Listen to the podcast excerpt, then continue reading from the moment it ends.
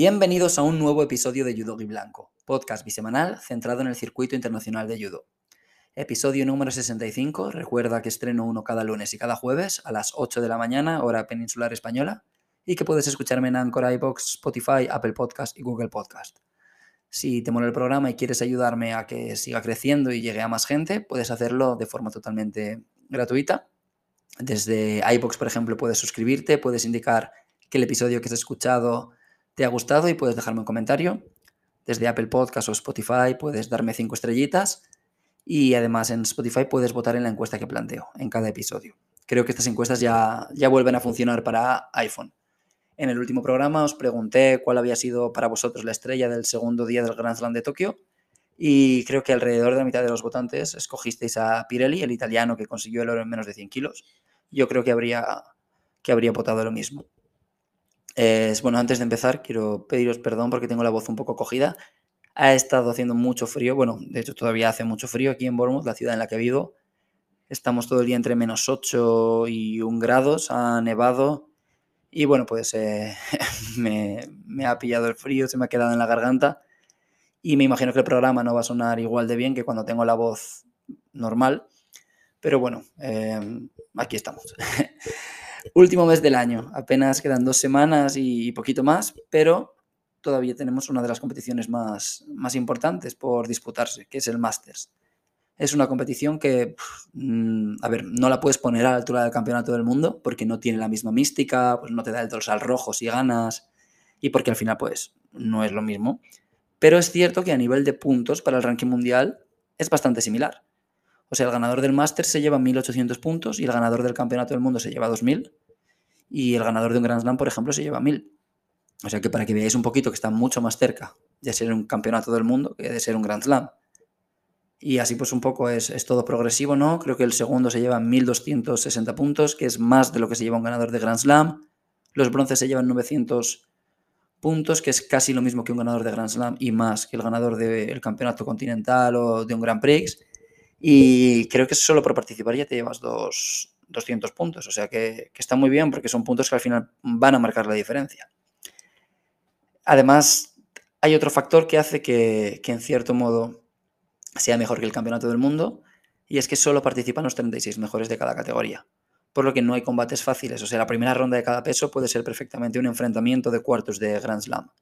Además, como no hay límite de representantes de un país, podemos ver a, a todos los judokas buenos de cada país, vaya realmente si son seleccionados. Tomamos como ejemplo menos de 90 kilos, pues los números 2, 5 y 7 del mundo son Billy, Bekauri y Meisurate de Georgia. En los Juegos Olímpicos solo va a haber uno de ellos, si consigue clasificar, que yo, yo imagino que sí.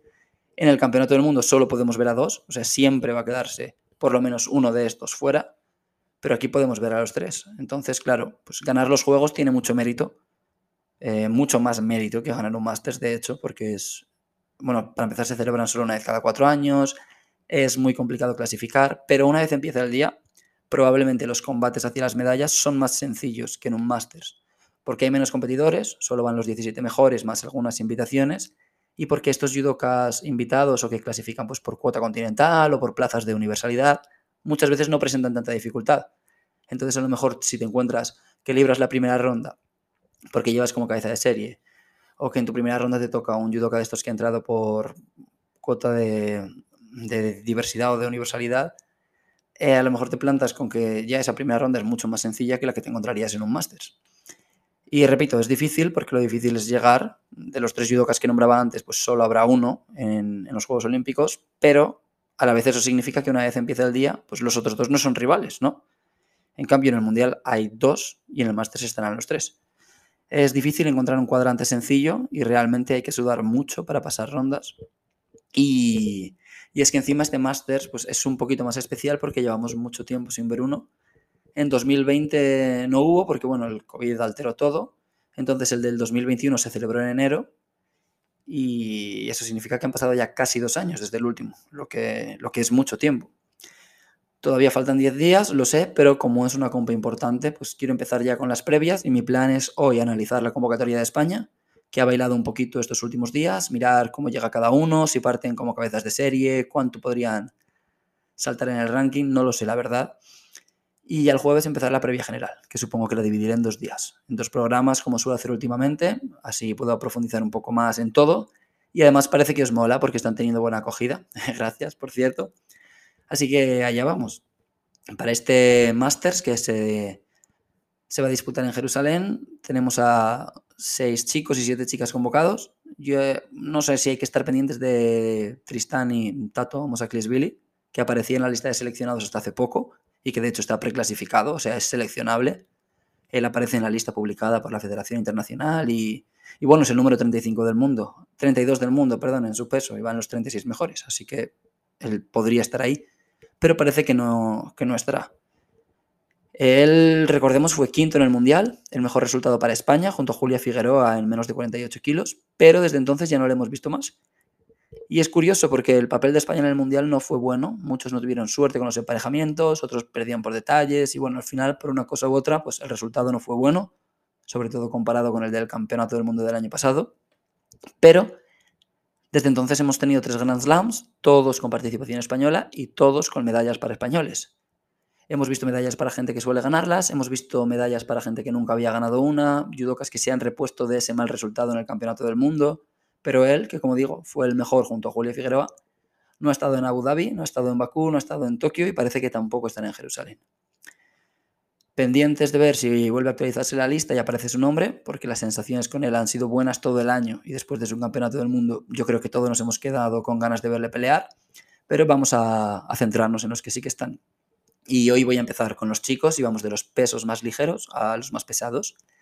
En menos de 60 kilos tenemos a uno de nuestros judokas con más opciones de medalla, Fran Garrigós, número 2 del mundo, solo por detrás de Yang. Es una categoría donde está la cosa muy apretada, o sea, Yang está ahí arriba en el ranking con más de 6.000 puntos, y luego tenemos a un grupo de 5 judokas metidos en menos de 200 puntos. Fran, que es el número 2, tiene 3.508, y luego vienen Takato Verstraeten en Taiwán y Nagayama, este último con 3.360. Es decir, Yang va a seguir como número 1 pero el resto de posiciones pueden bailar mogollón. Va a ser el quinto Masters para Fran y es una competición que no se le ha dado nada mal históricamente. Ha ganado dos medallas de plata. Perdió en la final en 2017 con Nagayama. En 2018 cayó en su primer combate con Smetov, que acabó en el podio.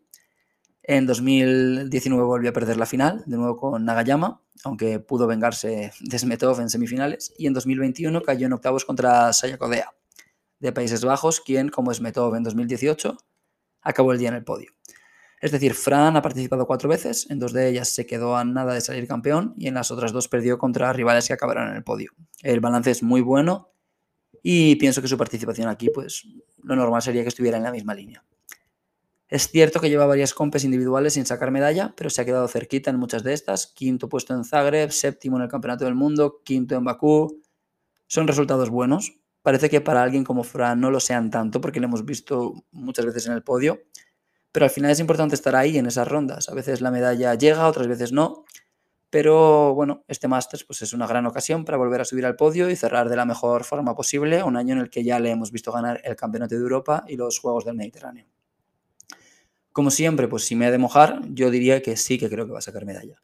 ¿Puede que me equivoque? Sí, porque hay muy buenos competidores, pero sería absurdo apostar en contra de un judoka que ha ganado tanto. Y que, bueno, es que es el número dos del mundo. O sea, si no apuesto por él para las medallas, ¿por quién voy a apostar en menos de 60 kilos? ¿Y por qué otro judoka español voy a apostar? Porque es el, es, no hay ningún otro judoka que esté tan alto en el ranking mundial en su categoría. Ya repasaremos este menos de 60 kilos mejor el jueves, pero mi pronóstico es que Fran puede conseguir su tercera medalla en Masters.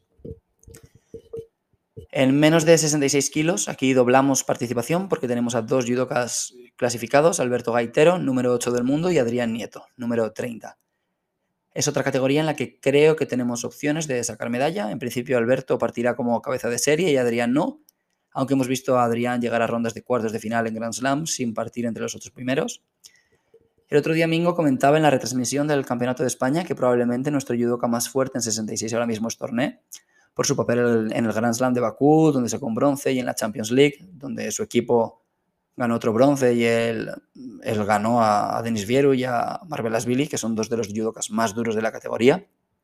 A Torné, que volvió a competir en, en compes grandes de las que dan puntos para el ranking, pues Em, no le ha dado tiempo a meterse entre los 36 mejores del mundo, porque volvió hace muy poquito.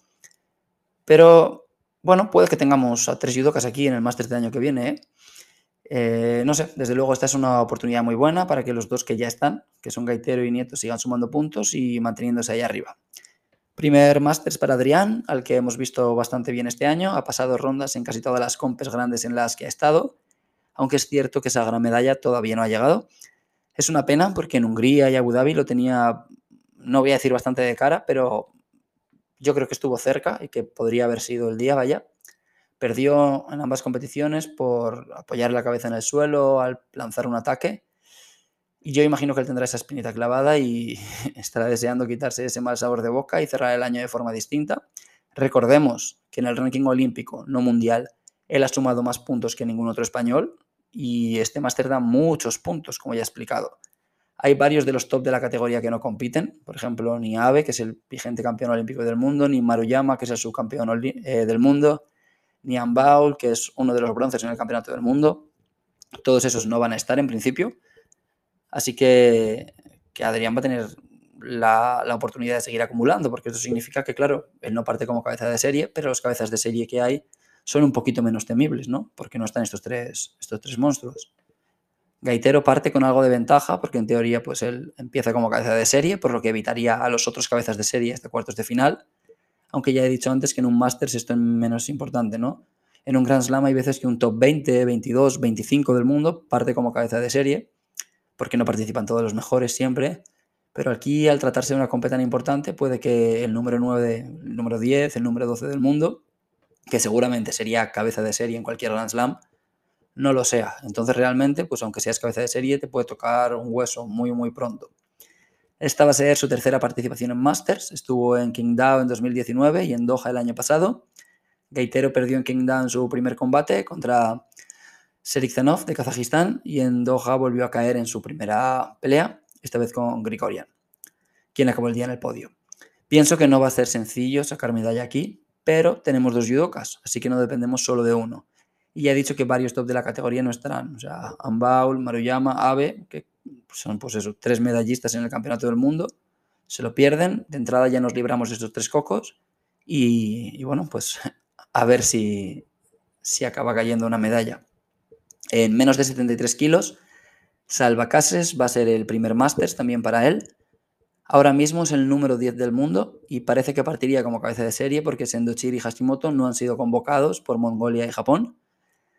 Eh, he hablado mucho del buen año de Salva, la verdad. Su único borrón fue esa derrota en, primera ronda del Campeonato del Mundo y aquí tiene la opción de quitarse esa espinita porque este Masters es una compe muy parecida, tanto a nivel de participación como de puntos.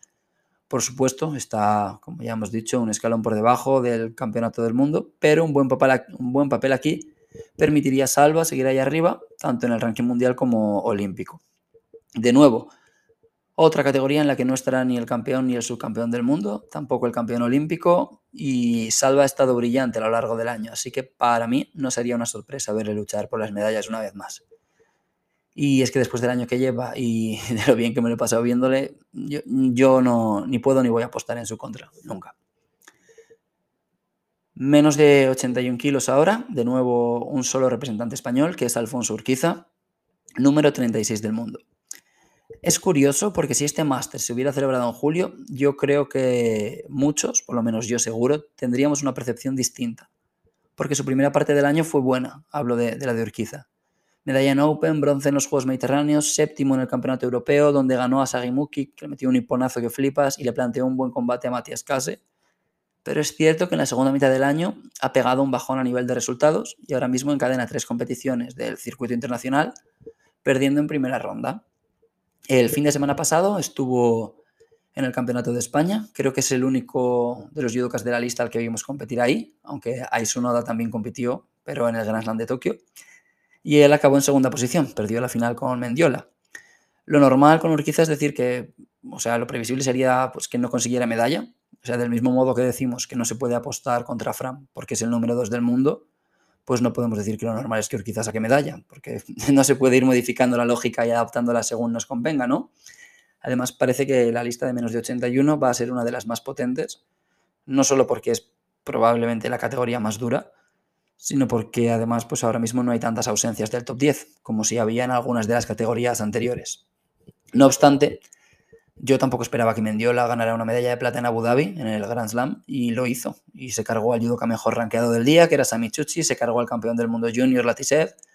¿Por qué no va a hacer lo mismo Urquiza? Ya le hemos visto competir a muy buen nivel, contra rivales muy buenos este año, ganar a, un campeón del mundo como Muki, ganar a varios medallistas en Grand Slam, y quizá este sea su día. O sea, no necesariamente para conseguir medalla, sino para pasar alguna ronda y recuperar esas buenas sensaciones que tenía durante la primera mitad del año. En menos de 100 kilos, pues tendremos a Nico Billy, que como curiosidad está preclasificado en menos de 90 también por los puntos acumulados hace dos años, pero obviamente solo competirá en menos de 100, como viene haciendo todo este 2022 y con mucho éxito. Esta va a ser su cuarta participación, primera en menos de 100 kilos, y la verdad es que no le fue nada mal en las tres anteriores, pues acabó en el podio en todas ellas. En 2017, medalla de bronce, solo perdió con Becca Billy en semis. En 2019, plata, volvió a perder solo un combate, de nuevo contra un georgiano, esta vez Bekauri. Y en 2018 fue campeón. O sea, yo creo que estaría muy feo por su parte romper esa racha de medallas. Y como es año par, igual que en 2018, pues espero que repita y, y vuelva a conseguir una medalla de oro. Le entrevistó Mingo durante el Campeonato de España, durante la retransmisión, y él dijo que su objetivo era acabar el año en el top 10 del mundo y si le echamos un vistazo al ranking no parece imposible. Él es el número 14 con 2.822 puntos y el número 10 es Kukog con 3.243, es decir, hay menos de 500 puntos de diferencia. Y en este campeonato, como ya he dicho, el ganador se lleva 1.800. Así que si gana o saca medalla, pues yo creo que podrá escalar unas cuantas posiciones. Dependerá también de cómo lo hagan los que están por delante de él, porque pues no va a ser el único judoka que sume puntos en el Masters. Y no sé, a ver, es que con Nico pasa una cosa, que es lo de siempre. Él solo lleva un año en menos de 100 kilos después de haber arrasado en menos de 90. Entonces, para mí por lo menos es difícil asimilar que está en un peso distinto y que aunque ya haya sacado varias medallas, pues todavía está en proceso de, si no adaptación, porque ya yo creo que ya está cómodo, o yo ya le veo cómodo, sí de consolidación, ¿no? Conociendo a sus rivales, con los que no lleva tantos duelos como en menos de 90, etcétera, etcétera, etcétera. Él no va a partir como cabeza de serie, pero creo que es igual de mala noticia para él que para los cabezas de serie, que podrían enfrentarse a Nico en primera ronda. Salvando las distancias, porque no es lo mismo, a mí me recuerda a los pasados juegos, que Teddy Riner y Shohei Ono, que habían sido campeones olímpicos en los juegos anteriores y son los grandísimos dominadores de más de 100 kilos y menos de 73 respectivamente, ellos llegaron fuera de los puestos de cabezas de serie, porque no, se podía decir, entre comillas, que no se tomaron el ranking olímpico tan en serio, simplemente se preocuparon por acabar preclasificados. Entonces, em, el sorteo quiso que ellos dos, que eran probablemente los dos judokas favoritos al oro, o los dos más fuertes o con más mística o que fuera, se acabaron enfrentando a Basaev y a Oryov en cuartos de final. Y Basaev y Oryov se habían currado una clasificación olímpica de la leche, llegaban como los número uno y al final se encuentran en cuartos de final y podrían haberse cruzado antes, ¿eh? porque pues fue azar. Les podía haber tocado, igual que les tocó en cuarto, les podía haber tocado en primera ronda.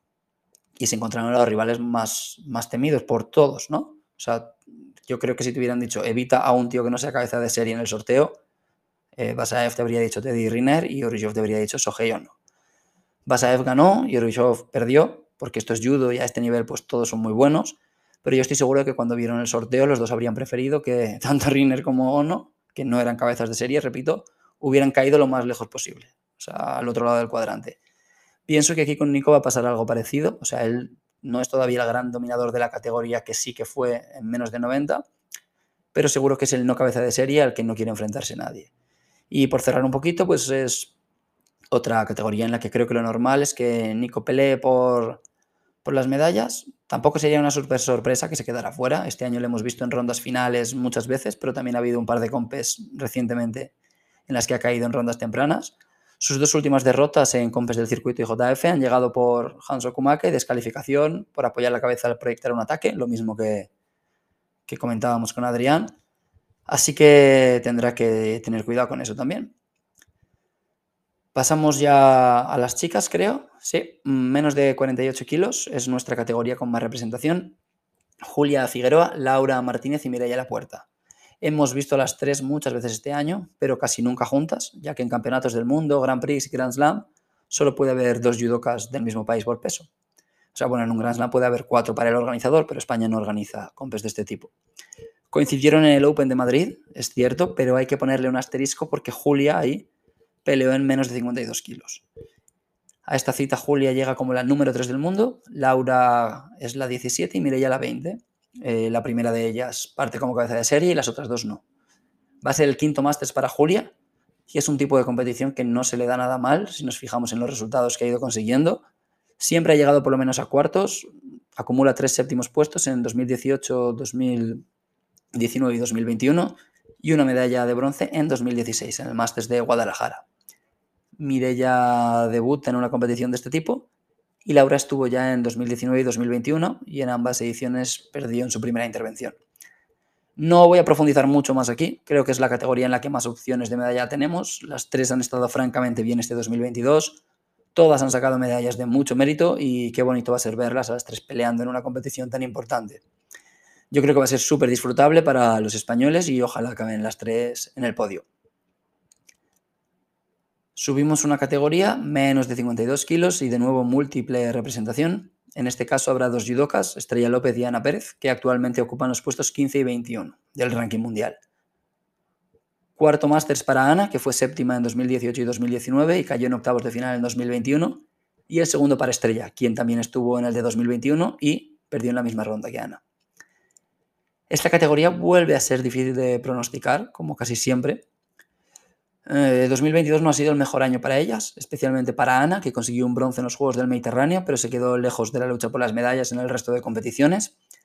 Estrella ha sacado un bronce en Grand Slam, en Tbilisi, tiene un quinto y un séptimo puesto en Grand Prix, buena primera mitad de año, hasta, hasta el mes de julio, la verdad, pero en sus dos últimas compes perdió en su primera intervención. Es cierto que fueron dos peleas que se fueron al Golden Score y que podrían haber caído de su lado, pero se ha quedado un sabor de boca algo agridulce después de varias compes bastante buenas. Las dos tienen mucho potencial, las dos han ganado medallas muy importantes a lo largo de su carrera. Puede que ahora no estén en su mejor momento de resultados, pero hay que considerar que son dos judokas que pueden ganar prácticamente a cualquiera. De hecho, si miramos el Masters del año pasado, vemos que Estrella ganó en primera ronda a Odette Jufrida, que fue descalificada, y Ana ganó a Kelly Yorova, que bueno, son dos de las rivales más duras del peso. Menos de 52, pues es que lo de siempre, una categoría muy difícil, la lista da miedo. Ellas no parten con cabezas de serie. No voy a decir que creo que van a sacar medalla, porque si en vez de ser españolas fueran de Georgia, puede que ni me lo planteara. Probablemente porque tampoco les prestaría tanta atención. Pero yo tampoco me atrevo a descartarlas. Es que es lo de siempre, ¿no? Si están aquí es por algo. Si han ganado todo lo que han ganado ya, es por algo. En el Masters están los 36 mejores. Y a este nivel es que la diferencia entre caer en octavos o quedar quinta puede ser la posición del cuadrante en la que te meta el sorteo. O sea, yo repito, veo difícil que acaben en el podio, pero si al final vemos que una de las dos acaba, por decir algo, séptima, que eso sería llegar a cuartos, perder ahí, perder en repesca, pues tampoco me sorprendería nada. El problema es que las ocho cabezas de, las ocho cabezas de serie que veo son bastante fuertes hay varias rivales muy duras también fuera de las cabezas de serie, pero bueno, esto es un arma de doble filo, porque puede que a alguna de estas cabezas de serie le toque em, una rival dura mm, de estas que no parten como cabezas de serie, y puede que Ana o Estrella tengan un camino más despejado hasta, no sé, es que puedes enfrentarte a una judoka que ha tenido dos combates muy duros en rondas anteriores, que llegue tocada o cansada, vas a ver ya estos niveles, y sobre todo cuando tienes el potencial que tienen Ana y Estrella, aunque ya digo que a nivel de resultados últimamente no hayan estado tan bien como otras veces, pues puedes acabar llevándote la pelea. En menos de 63 tendremos a Cristina Cabaña.